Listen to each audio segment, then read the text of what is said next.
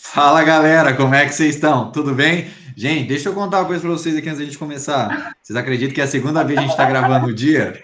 Exato, deu BO, estamos gravando de novo, então eu estou tentando ser o mais. Primeira vez do dia, entendeu? Natural possível. Galera, então, bom dia, boa tarde, boa noite para vocês nesse frio maravilhoso que está fazendo nesse Paranazão. É, bem, hoje estamos aqui com o nosso time incrível, Paulo Henrique Rodrigues. Espero que se hoje saia animado, porque ele está um pouco desanimado. Vamos lá, Paulo? Que sensação de déjà vu terrível essa de time incrível. Uhum, é, exato. Parece que eu já vivi isso hoje. É déjà vu, Dark, assiste Dark lá, explica tudo. É... Aí, como é que vocês estão? Tuane aí também. Oi, pessoal, tava esperando para ver se o Gustavo ia falar meu sobrenome. Já bem que ele toma bastante café para continuar animado. Nossa, é verdade. Com essa regravação já deve ser a terceira xícara. Vamos começar então. Pessoal, seguinte, então nas últimas conversas que nós tivemos, nós estávamos falando sobre essa mudança de mentalidade, essa questão do professor, e aí nós queríamos entrar nesse assunto de aluno, seja o aluno que está em sala, ou nós como alunos também, né? Porque não. E aí, para isso, a gente chamou alguém que sabe do assunto. Ele é neuro, psicopedagogo, Gustavo. Eu falei isso, eu vou repetir, é déjà vu, tá? Eu não faço ideia que seja isso, eu vou deixar ele explicar. Gente, é, é a segunda vez que ele fala isso hoje e é a segunda uhum. vez que ele trava. Uhum. Então, assim, é difícil, parece fácil, mas repete aí em voz alta para vocês verem. Então, Gustavo, se apresenta, fala um pouquinho de você é, para esse público incrível. E aí, galera, eu tô rindo aqui porque faz parte do processo, né? Uma alegria estar aqui com vocês, então. Bom dia, boa tarde, boa noite, como diz o Simonelli. É, eu sou o padre, eu sou o padre Gustavo Florencio. Ah, ele se entregou. eu sou neuropsicopedagogo. Ah, sou especialista no acompanhamento de adolescentes e jovens. Sou graduado em teologia, filosofia, sociologia e graduando em pedagogia. E por isso que nós estamos aqui, porque eu trabalho com essa questão do ensino-aprendizagem e por isso nós estamos juntos aqui falando um pouco de neuropsicopedagogia. Caso você tenha algum preconceito com padres, dê uma chance para o Gustavo. Ele é uma pessoa legal, meio louca, mas ele é legal. Mas se vocês quiserem, a gente pode começar de novo. A gente grava novamente, vai ser a terceira a quarta vez? Não, jamais. Imagina no terceiro déjà vu. Nossa. A gente estava tentando arrumar um jeito de fazer você se entregar.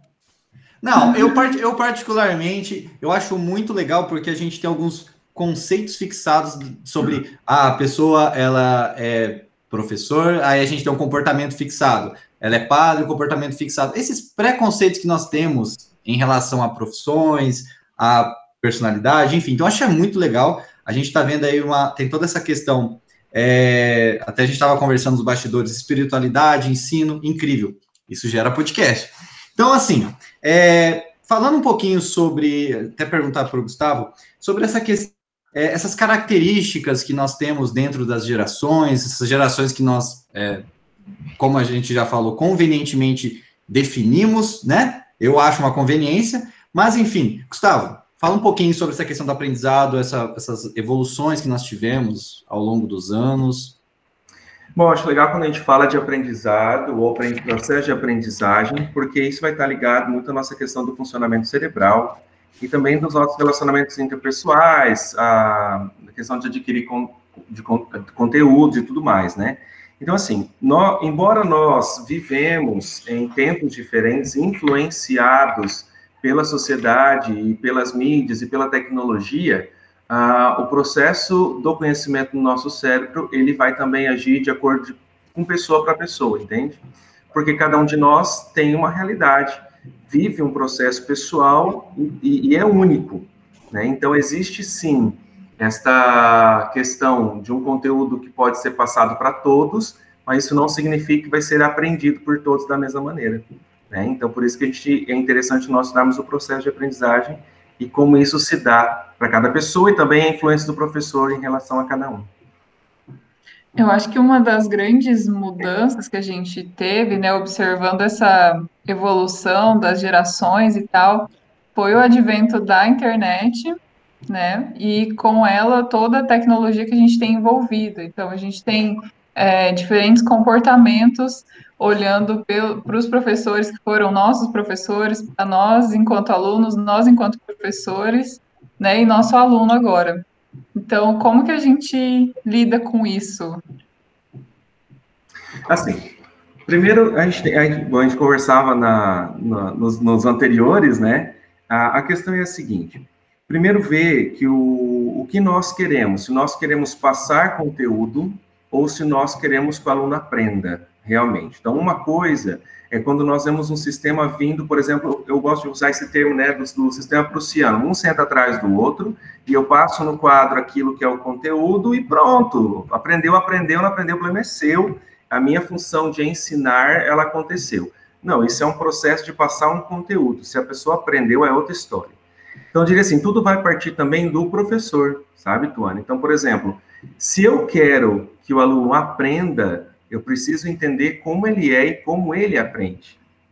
Como é aprender para ele. Então, é, embora nós estejamos em gerações diferentes, é, cada pessoa vai ter o seu jeito próprio de aprender. Né? Então, se você quer ser um bom professor, você vai ter que tirar da cabeça é, a questão do tempo e dinheiro, né? Porque se você tem três períodos, a gente dizia isso no, no nosso intervalo, né? Se a gente tem três períodos e tem 45, 30 alunos numa sala de aula, a gente vai ter a tendência a querer repassar conteúdo. Agora, se eu quero ensinar, aí existem outros desafios, que é o conhecer o aluno, conhecer a história dele, conhecer o processo de aprendizagem dele, o que eu quero passar para ele. Fala, Gustavo. Não, é porque você estava falando de um negócio que eu acho que eu acabei de me tocar. Vocês já, já repararam quando a gente vai dar aula e daí tem três alunos dentro da sala de aula, porque choveu, faltou muita gente, e fala assim, nossa, como essa aula rendeu. Mas você conseguiu dedicar sua atenção, você conseguiu se dedicar para fazer três alunos aprenderem. Então você trabalha com, com a qualidade. A aula rende, o tempo é menor, é, é, é tudo flui, entende? É que também, Gustavo, a pessoa ela percebe que ela é alguém para você. O aluno percebe que ele é o foco do, do, do, seu, do seu processo de ensino. Quando você tem ali 45 pessoas, eu sou mais um ali no meio. Então, será que o professor sabe que eu estou aqui? Eu faço de conta que estou, o professor faz de conta que eu também estou, e a gente terminou a aula. Pronto, cumprimos uma norma. Entende? Agora, quando você tem ali três pessoas na sua frente, você se obriga, de certa forma, a, a a passar para eles de forma mais concreta, porque não tem como você fugir do olhar do aluno, de três alunos, né? Tanto que a gente vai chegar e falar, ah, vem aqui, chega perto, não sei se vocês fazem assim, né? Mas eu falo, ah, vem aqui, gente, vem aqui mais perto, vamos sentar aqui, ou então vem junto comigo aqui no quadro, vamos ver como que a gente pode fazer. Então a pessoa se torna protagonista junto, ela vai, ela vai aprendendo junto, você faz o processo junto.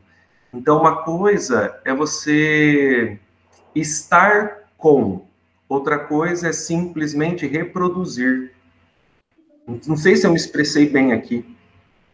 Uma das, das, ideias disso é que a primeira coisa que a gente faz quando tem pouco aluno na sala é, ah, vamos deixar esse, esse, esse formato de lado, gente, vamos fazer uma roda, vamos conversar. Por... Então, pô, por que, que a gente não faz isso normalmente, né? Por que, que a gente não expressa o nosso conhecimento pelo aluno normalmente? Depois de anos dando aula, ou meses dando aula para os alunos, para uma sala de alunos, eu pelo menos consigo saber o nome de todo mundo. E por que não ter essa proximidade, né? Por que não falar isso e fazer com que o aluno entenda isso? E, Gustavo, esse protagonismo dentro da sala de aula é uma das características marcantes na geração, ou esse querer ser protagonista dentro da sala de aula é uma das características marcantes que a gente tem na geração, né, subdividindo ela convenientemente, chamada de geração Z, que é a geração que está dentro da sala de aula das universidades hoje? É, esse protagonismo, você acha que é uma questão muito desta geração ou uma questão de que as pessoas perceberam que elas podem fazer parte, que elas podem se interagir mais ou é, participar mais dos acontecimentos? Porque assim, a gente vê é, uma coisa, é, já que estamos falando, já que tocamos no assunto religião, vamos tocar no assunto política. A gente vê de um tempo para cá que muita gente tem se envolvido mais em política. Isso tem gerado muito fake news, muita notícia falsa, mas as pessoas têm se envolvido mais, e não necessariamente pessoas que fazem parte dessa geração Z. É, você acha que essa querer participar, querer pertencer, é uma questão desta geração ou é uma questão da realidade que a gente vive hoje? É, na verdade é um pouco do tempo, porque a gente percebeu que nós podemos ter voz, Antigamente nós tinha voz, o meio de comunicação deu voz. Por exemplo, hoje nós estamos gravando um, podcast, e amanhã alguém pode gravar um vídeo, a pessoa faz uma live, a pessoa se tornou pública.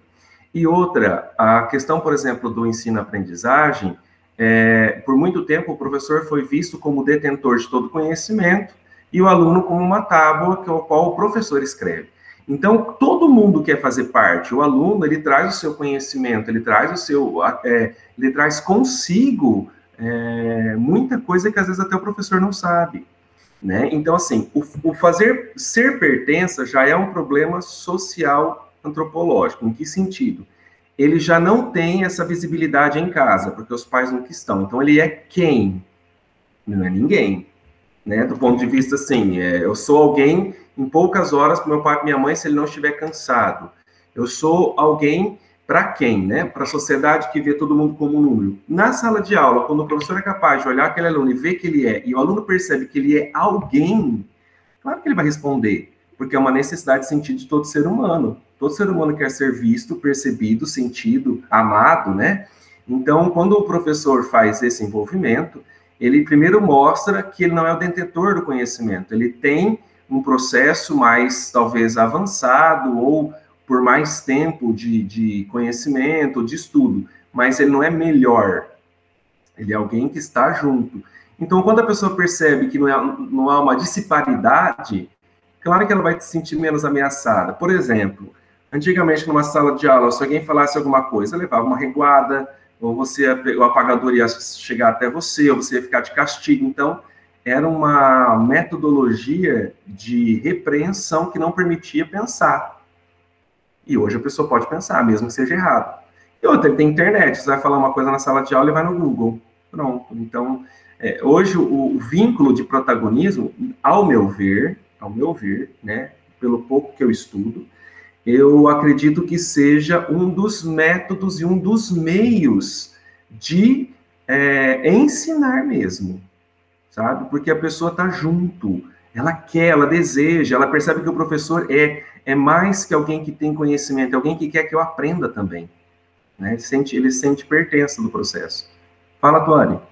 Gu, eu vejo isso de realmente né, o aluno ter querer esse envolvimento com o professor, mas eu sinto essa dificuldade, talvez por conta de tudo que os alunos já viveram né, nessa trajetória de ensino para eles, considerando que eles chegam para a gente né, na faculdade, eles têm esse receio quando a gente coloca eles como protagonistas. Eles, eles ficam esperando um direcionamento, né? Por exemplo, quando eu falo, eu passei um trabalho para as alunas esses dias, por exemplo, para elas fazerem, dei o tema, para elas fazerem o que elas quiserem. Elas se sentem um pouco perdidas, por, provavelmente por conta de tudo que elas já passaram, né? De repreensão por parte dos professores e tal. E aí eu, eu sinto essa dificuldade de é, desenvolver esse protagonismo neles. Como você Olha, acha que a gente consegue fazer isso? É, eu não diria que é por causa dos professores, só por causa dos professores anteriores. Eu dizia, eu diria que é por uma formação social de não permitir que as pessoas sejam. Em que sentido sejam, né? Por exemplo, é, eles não são formados para desenvolver isso. Eles sempre recebem tudo pronto. Então, eles não sabem o que é criar. Então gera uma insegurança. Eu estou fazendo certo, eu estou fazendo errado. Eu sempre falo assim, a gente não faz certo errado, a gente faz diferente, né? Cada um de nós faz diferente. Isso tira o peso da pessoa de saber que ela tem que acertar sempre. Então, por exemplo, quando você deu liberdade, nós já temos tudo proposto para nós pelos meios de comunicação, pela influência digital. É assim, acabou, né? Então é esse costume. E realmente aí vem a questão do professor anterior que não percebeu, não teve tempo, não quis ter tempo, não quis mesmo mexer com isso, porque é muito complexo você desenvolver. E aí, quando você pega um aluno assim, ele nem aprendeu a aprender a ser protagonista, entende? É, é, é e ele está nele, ele sabe, ele pode, ele consegue, mas ele não tem essa confiança. Então tem que desenvolver primeiro a confiança, ver que ele, quem ele é, se ele tem capacidade ou não. Claro que ele vai ter, mas ele tem que perceber isso, né? Fala, Simonelli. Então, eu, assim, acho que foi, acho não, foi a primeira vez que ficou claro para mim o que é o protagonismo do aluno dentro de sala. Porque muito a gente se ouvia da metodologia ativa, por exemplo, ah, você tem que colocar o aluno como protagonista do aprendizado. E é a primeira vez que eu escuto uma definição clara do que é esse protagonismo, dessa questão de deixar a pessoa existir dentro de sala, ela ter o espaço dela, e eu achei isso é, incrível, porque isso clareia muito como você consegue caminhar com essas coisas, lidar com isso, porque não é você falar, vai lá e faz, tipo, ah, vou deixar o aluno aqui ser o protagonista, mas o que exatamente eu preciso fazer para ele ser o protagonista? Isso é muito legal, e outra coisa que eu tô achando muito bacana dessa conversa é que nós chegamos aqui e pensamos, vamos falar sobre a questão do aluno, mas não tem como falar do aluno sem falar do professor, não tem como isolar processos. Então, o, é uma mudança de mentalidade, uma mudança, não sei se esse é o termo, mas é uma mudança geral. Não adianta você mudar um, tem que mudar tudo. Isso é muito, muito legal dessa história toda. É, só, só uma coisa, Gustavo, que eu acho que é importante nós termos aqui claro. Ser protagonista não é ser rebelde sem causa. Não é a pessoa fazer o que quer, agir como quer. Existe um, um parâmetro de limites e de disciplina. Porque ser protagonista é estar dentro de um processo, de um assunto específico, do qual eu tenho aqui para ser tratado e conhecido.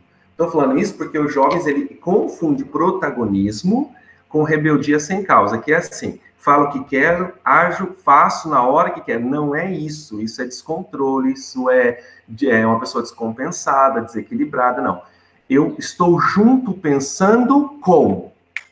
Entende? Então, assim, não é eu fazer o que eu quero, levantar da sala, ficar andando, ou ficar falando de outro assunto, ou implicando com outro, ou questionando o professor o tempo inteiro para testar o professor. Não é aqui, ó. Nós queremos entender, então, como é desenvolvido um produto. Então, nós vamos pensar juntos. O que você sabe disso? Qual é a base que você tem? O aluno parte a partir da base dele e o professor da base dele. E juntos constrói. Então, protagonismo não é fazer o que quer, do modo que quer, do modo como pensa. Porque senão a gente está falando aqui, alguém vai escutar e vai falar assim, ah, então, para chegar na sala de aula. Não. Não é assim, né? É um processo que se constrói junto. Paulo, ia perguntar alguma coisa? Eu ia, mas eu fiquei boiando nessa parte, assim, achei maravilhoso esse termo.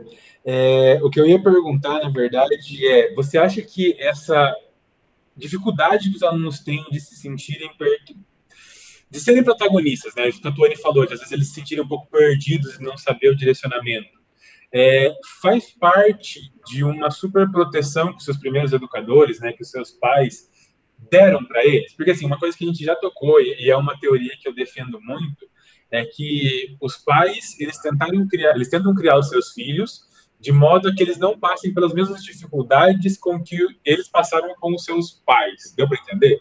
O pai cuida do filho para ele não passar pela dificuldade que ele teve com o avô do filho digamos assim? Na, na, verdade, eu diria assim: os pais não criam filhos e nem querem educar seus filhos. Os pais querem sarar as suas feridas emocionais. Exato. Então, eles não educam ninguém.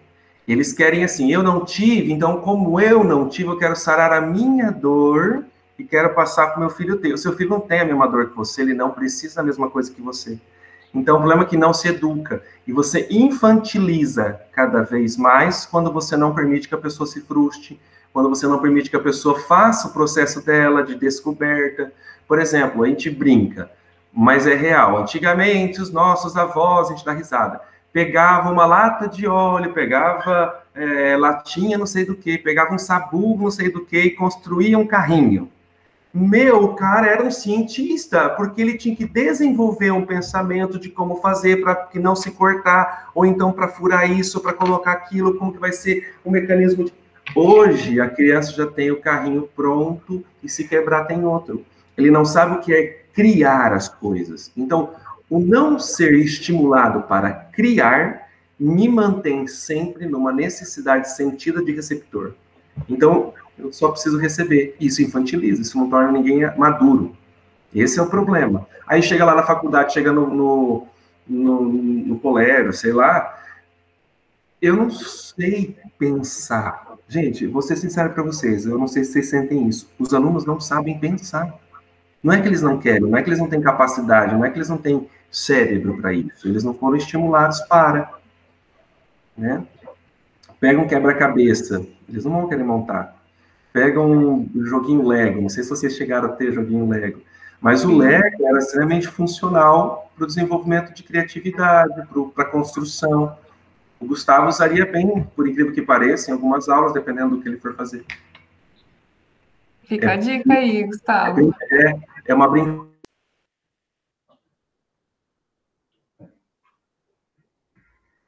Falha de contato, pessoal. Acho que o Gustavo deu. Gustavo, você pode repetir para a gente que deu uma queda.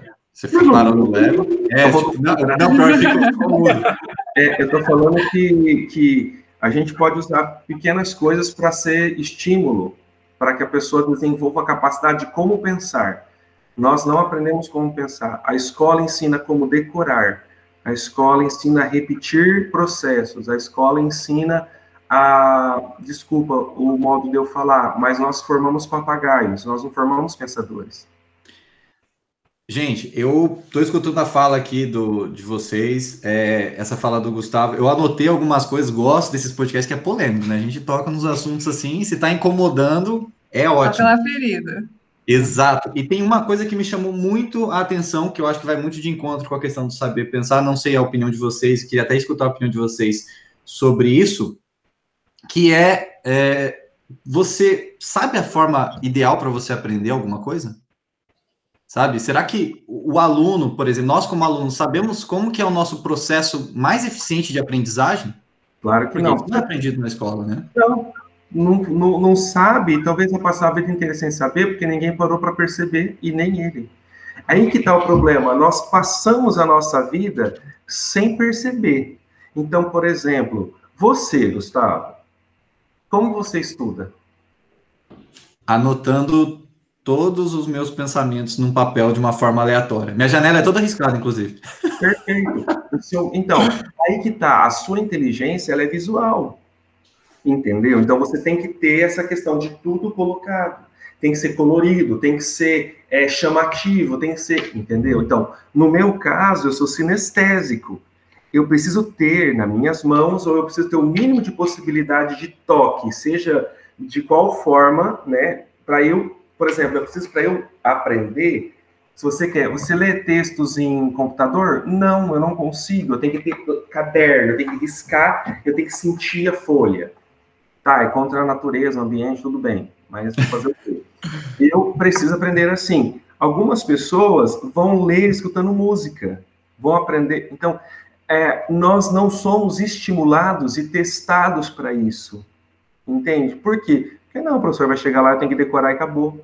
Nem o professor sabe, às vezes, sabia? Porque a, a, a, a neurociência é algo muito novo. Então, a inteligência emocional é algo necessário, fundamental, mas é novo. Por exemplo, você tem tempo para parar para ler isso? Desculpa, mas eu acho que vocês não vão ter, porque vocês vão ter que estar fixados em produzir conteúdo, corrigir prova, falar com o aluno, responder para o diretor e vai para aquilo, e vai coordenação de curso. Então, assim, a gente não tem tempo para parar para ver as coisas que são fundamentais para continuar o processo. Eu até já fiz esse, esse questionamento com as minhas alunas, né, de fazer elas refletirem nas, nas primeiras aulas da disciplina e tal, sobre isso do, de como elas aprendiam mas fica muito nisso do, ah, eu tenho que copiar todos os slides. Talvez porque foi essa experiência que eles tiveram ao longo da, da vida é, escolar, né? De copiar e tal, reproduzir o, o, conteúdo. Então, é, eles também não sabem. E a gente. É, aí fica esse desafio, né? Nós já estamos com alunos na fase da, do ensino superior, né? A gente precisa, então, é, desenvolver neles esses conhecimentos e prepará-los para o mercado de trabalho, mas aí a gente chega nesse ponto que eles não têm o básico de entender, de aprender a aprender. E aí o que, que a gente faz? Porque teoricamente a gente não tem tempo para voltar nisso. Não, não, não vai, não vai ter. Só que nós precisamos despertar neles pelo menos a possibilidade de conhecer que esse caminho existe. Entende? Então, por exemplo, um, a inteligência emocional que nós falávamos, né? Ah, no caso do Simonelli, que trabalha mais com exatas. É, ele vai encontrar pessoas que são ótimas em cálculos, mas que não conseguem olhar nos olhos do outro e conversar. Vai ser um péssimo funcionário. As pessoas querem relacionamento, eles querem vínculos, eles querem olhar nos olhos. Então, eu posso saber tudo de cálculo, e não saber nada da vida. Não vai ser um bom profissional. Entende? Ele vai ser uma pessoa que contém, que tem conhecimento, que tem conteúdo ali, na, na né, tem, tem é, material é, guardado, mas não tem como passar isso. Tá? Então, os doutores, por exemplo, se você for prestar atenção, nossos professores, muitos deles são pessoas incríveis, que têm um conhecimento, uma bagagem incrível. Vamos ser sinceros, a gente pouco aprende nas aulas. Então, por quê? Não tem inteligência emocional. Tô é... tentando, Gustavo, tô tentando. É que o povo, o povo tá, não sei se eles, eles vão só escutar a gente, né? Mas a cara de vocês está legal, ó. Eles não vão estar tá vendo a minha agora, mas Então, tem um, vocês estavam ah, tava falando, eu lembrei, a Tuane, quando a Tuane fez a primeira pergunta, eu me lembrei de, uma, de um episódio na faculdade de uma colega de turma que ela, a, o aprendizado dela era, o professor estava falando, estava passando o slide e ela tinha que copiar. Ela tinha que copiar, copiar, copiar, beleza, legal. E a professora começou a estranhar esse comportamento e ela pedia para parar. A professora começou a ir contra. E aí eu lembro que a aluna sempre argumentava: não, professor, é assim que eu aprendo. E ela respondia: não, os slides vão estar disponíveis depois. Depois você copia, presta atenção no que eu estou falando. Então, dessa forma, além do professor não ter conseguido identificar, ele dificultou. Exato. Mas escuta, os grandes. Desculpa, o professor ele pode ser uma benção quanto uma, uma atrapalha enorme na aprendizagem, entende? Então, por exemplo, quando você fala para um aluno que escreve com a mão esquerda que ele não pode, você lembra dessa época? Né? Porque não, não é da minha época. Meu irmão pegou isso aí, eu acho. Quem escreve com a mão esquerda não podia, tinha que ser com a direita. Então você vê, o cérebro da pessoa é desenvolvido assim. O fato de ele escrever com a mão esquerda não significa que ele não tenha conhecimento, que não tenha capacidade. São questões estruturais do organismo que levam a pessoa a isso, né? E então assim, quem tem mais facilidade com o hemisfério esquerdo, quem tem mais facilidade com o hemisfério direito, cada um vai aprender de um jeito. Exatas é mais lado esquerdo, né? É, é, lado direito é mais emocional, vamos dizer assim, né? É, mais das humanas. Então, assim, o professor, ele tem que entender, tá, é assim que você aprende, então o que eu posso fazer para facilitar para você? Você quer que eu te passe os textos para você copiar? Eu posso te passar todos. E a pessoa vai aprender. Outro, não. Eu tenho amigos que fizeram faculdade comigo, um deles, por exemplo, que ele literalmente ficava com os olhos fechados durante a aula toda. Para mim, ele estava dormindo. Mas o professor podia perguntar a hora que fosse que ele respondia e tirava só 10. Entende? Então, o cérebro dele era assim. Não vale para todos, tá? Quem está escutando a gente aí, ah, agora eu vou dormir na aula. Não, você não é. então, cada um tem que saber o seu. Né? Eu acho muito legal que a gente tem metodologias de aprendizado diferentes. E eu acho que essas metodologias de aprendizado dariam um novo podcast. Sim, mais um episódiozinho. Então, eu acho que a gente poderia, é, como o nosso tempo aqui já está um pouquinho estourado, a gente poderia pausar e fazer um dois em um essa semana. A gente vai fazer dois podcasts menores. A gente aproveita o Gustavo. Queria, queria agradecer já de antemão, Gustavo, pela sua participação nesse sábado frio a gente aproveita o Gustavo aqui e fala um pouquinho sobre esses diferentes tipos de aprendizado de cada um. Uh, pode ser? Pode.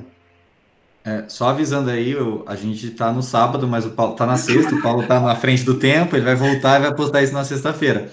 E só para vocês despertarem o pensamento de vocês no negócio, chamar a atenção, nós estamos aqui em quatro. E eu acredito que os quatro têm processos de aprendizado diferentes. Então, se em quatro a gente já tem essa diferença, você imagina numa sala de 40 alunos. E se incomodou, presta atenção.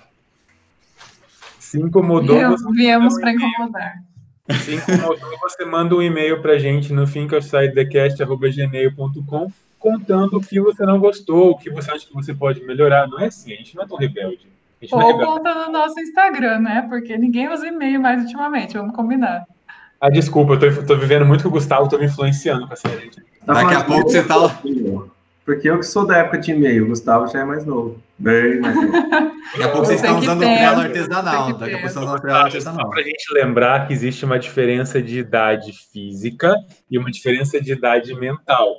Que, inclusive, falamos no podcast antigo, o Gustavo falou que tem uma fórmula para calcular esse, essa idade mental. Então, a gente está guardando essa fórmula para calcular a idade mental do Gustavo. Eu estou chutando em 95. Não, até o Gustavo tava falando da mão esquerda, eu já lembrei daquela época lá que a galera caçava as bruxas e tal, que era esquerdo, que era, pô, tava na, no ensino médio, saindo pra faculdade. Enfim, faz um tempinho, mas. É, eu, eu tava ouvindo o Gustavo falar a respeito disso e pensando que eu já tinha estudado sobre isso nos livros de história alguma vez na vida. Você não viu meu nome lá? Ah, eu não, não, não era muito fã de história. Ah, é por isso, mas tá lá, tá lá, procura. Tá bom, tá bom, tá bom. Gente, tá muito então... confuso isso aqui com dois Gustavos. É isso por é. enquanto. A gente vai ter a parte 2 que vai ser liberado também na sexta-feira, voltarei no tempo. Um beijo para vocês que ouviram a gente. Até o próximo.